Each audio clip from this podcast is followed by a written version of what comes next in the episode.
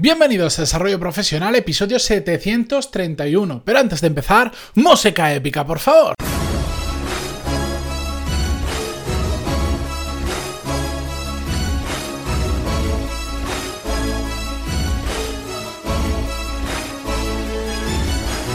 Muy buenos días a todos, bienvenidos un martes más a Desarrollo Profesional, el podcast donde hablamos sobre todas las técnicas, habilidades, estrategias y trucos necesarios para mejorar cada día en nuestro trabajo. En el episodio de hoy quiero que veamos el caso que me ha enviado un oyente, que por cierto eh, me ha enviado un mensaje por LinkedIn que me podéis contactar, me podéis agregar si queréis, Matías Pantalón y me buscáis y os aseguro que no os van a salir muchos.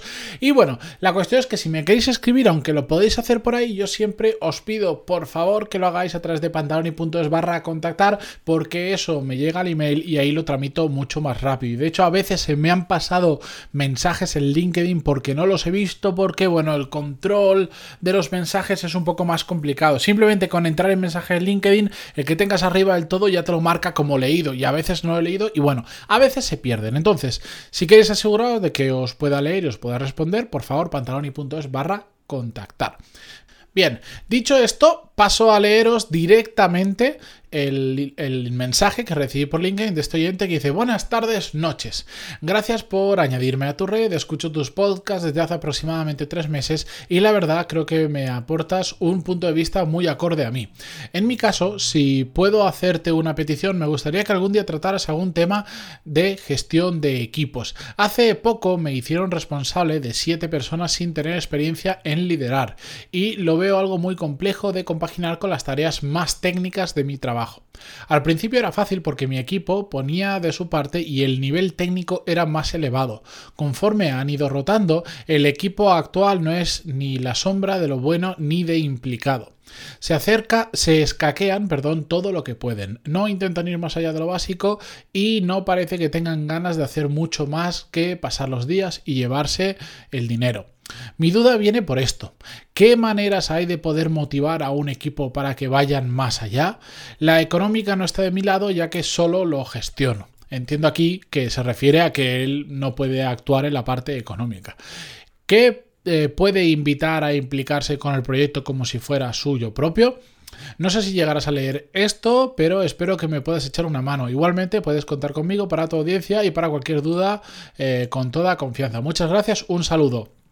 Bueno, yo ya le respondí como siempre eh, por privado. La cuestión es que en este mensaje que nos envía una persona que ha empezado hace un tiempo a liderar un equipo, hace unos meses, como nos decía, eh, se encuentra con este problema de un equipo que no está motivado, un equipo que simplemente, como él dice, van a pasar el día y a llevarse el dinero y poco más, porque encima ha tenido para comparar, ha empezado por un equipo que funcionaba muy bien, ha ido rotando el equipo por motivos que desconozco, que también habría que conocerlos, pero eh, al final final el resultado es que la gente con la que tiene ahora pues, pues no da de sí o no da lo que él espera de ellos.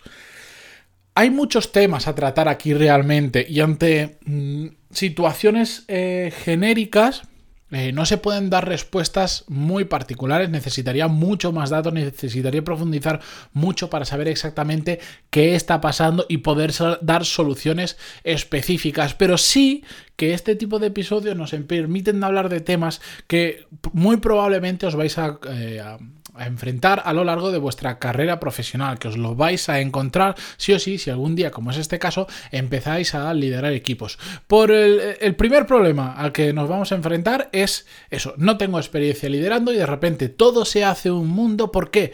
Porque resulta muy complicado gestionar un equipo a la vez que tenéis que seguir haciendo, no digo todo, pero sí parte de vuestro trabajo. A quienes habéis pasado por ahí, seguro que entendéis por qué esto es complicado, pero a quienes no, bueno, pues simplemente cuando tú estabas acostumbrado a decir, bueno, yo tengo todas estas tareas, este es mi trabajo, lo tengo controlado, resulta fácil, pero de repente a eso le añades la ecuación que empiezas a ser gestor, empiezas a liderar personas y para liderar personas no solo tienes que saber de tu trabajo, sino que tienes que, digamos, ir un pasito para atrás y tienes que empezar a ganar visión de todo el proyecto, no solo de tu parte, sino de lo que el resto hacen y empezar a tener en cuenta plazos, porque puedes llegar a la situación de que por una mala organización tuya tengas a medio equipo parado porque no sabes cuáles son los siguientes pasos, no eres capaz de delegar los siguientes pasos porque no te has preparado. Y todo eso pues eh, genera una serie de caos que cuando no estás acostumbrado cuesta resolver, aunque poco a poco se puede hacer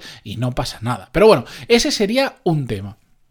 El otro tema que nos cuenta y que nos dice que es ¿Cómo puedo hacer para motivar un equipo para que vaya más allá? Pues esta es una gran cuestión y es un tema muy, muy complejo. Él dice, la parte económica no la puedo tocar porque yo no lo gestiono. Y no te hace falta tocarlo, porque realmente te puedo asegurar que a cualquier persona mañana le subes el sueldo, por supuesto no se lo vas a triplicar, pero imagínate que tú estuvieses en, tu posición de subirles el sueldo, no se van a implicar más, igual pueden estar motivados el primer mes o el segundo eh, porque les llega la nómina y ganan un poco más de dinero, un poco o un mucho, pero si realmente son personas que van a pasar el día y a cobrar, eso va a volver a su estado natural, que es ese, por más dinero que cobren. Entonces, el problema a veces es que intentamos cambiar a las personas que son muy difíciles de cambiar. Y esto lo comento porque este caso no es la primera vez que lo escucho. De hecho, lo he escuchado muchas veces. Tengo un equipo que no vale por el motivo que fuera y no encuentro la forma de motivarlos. Pues ¿sabes cuál es el problema? Que igual ese no es el equipo que tienes que tener. En este caso, si antes tenía un buen equipo, ahora tengo un mal equipo. Este mal equipo no responde como el anterior. Entonces, igual habría que empezar a profundizar en eso. ¿Qué ha pasado? ¿Por qué se ha ido el equipo anterior y hay este ahora? Y si, imagínate, por lo que sea, ese equipo anterior lo han metido en otro proyecto más importante, lo que sea, y te han puesto este equipo, ha seleccionado gente o lo que sea. Si no te valen, si esas personas no tienen la implicación necesaria en el proyecto, lo primero que tenemos que empezar a plantearnos es sacarlas del equipo y coger a otras personas que sí puedan tener esa capacidad o que sí que puedan llegar a estar motivados con el proyecto. Milagros no se puede hacer. ¿De acuerdo? No puedes pedir que una persona que es pasota, que simplemente quiere cumplir con su trabajo, esté realmente motivada con el proyecto, porque eso no va a pasar. Tienes que encontrar gente que tenga la actitud adecuada, gente que se quiera comer el mundo, gente que realmente le guste el proyecto en el que van a trabajar.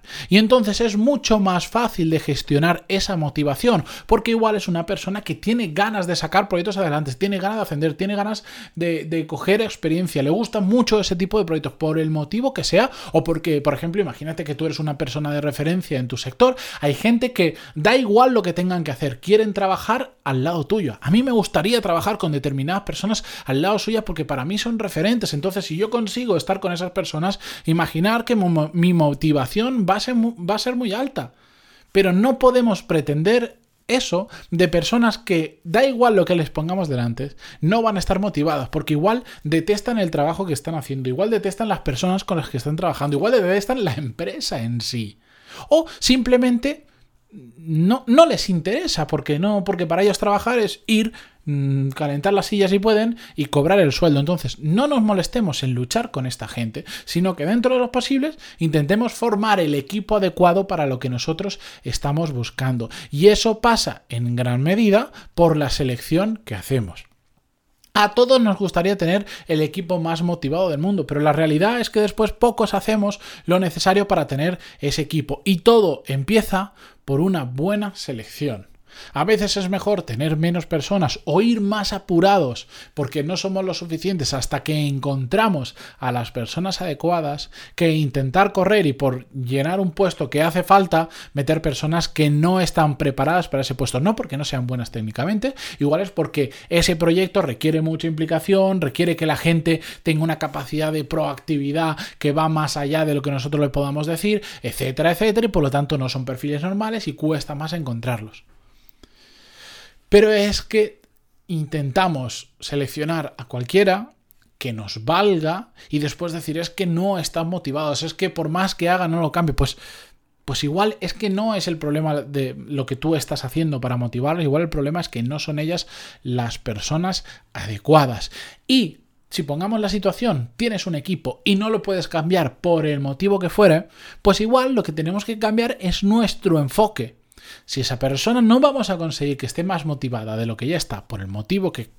Porque es que pueden haber miles de causas, cambiemos nuestro enfoque. Igual no tenemos que buscar tanto esas personas, esos empleados perfectos que siempre vayan más allá, que estén súper motivados, que lo den todo. No, igual simplemente esa actitud es la que tenemos que tener nosotros y tenemos que aprender a gestionar al equipo que tenemos, a los recursos que tenemos, a los recursos humanos que le llaman, pero a las personas que trabajan con nosotros, para que saquen el máximo de sí dentro de las condiciones que tienen. Si tú ya sabes que es una persona que si a las 5 es horario, a las 5 se va a ir, asúmelo y durante el tiempo que está trabajando, bueno, pues ahí entonces ahí mira a ver cómo puedes hacer para aprovechar el tiempo, para que no pierda ni un minuto, para que lo que tenga que sacarlo saque y a las 5, si se va, que se vaya, pero que haya hecho su trabajo. Lo que pasa es que todos buscamos a la persona perfecta que se queda hasta las tantas, que hace lo que haga falta, que siempre está pensando más allá de no sé cuánto. Y la realidad, la realidad es que nadie se va a implicar tanto en la empresa como nosotros mismos probablemente. No podemos pretender que nuestro equipo esté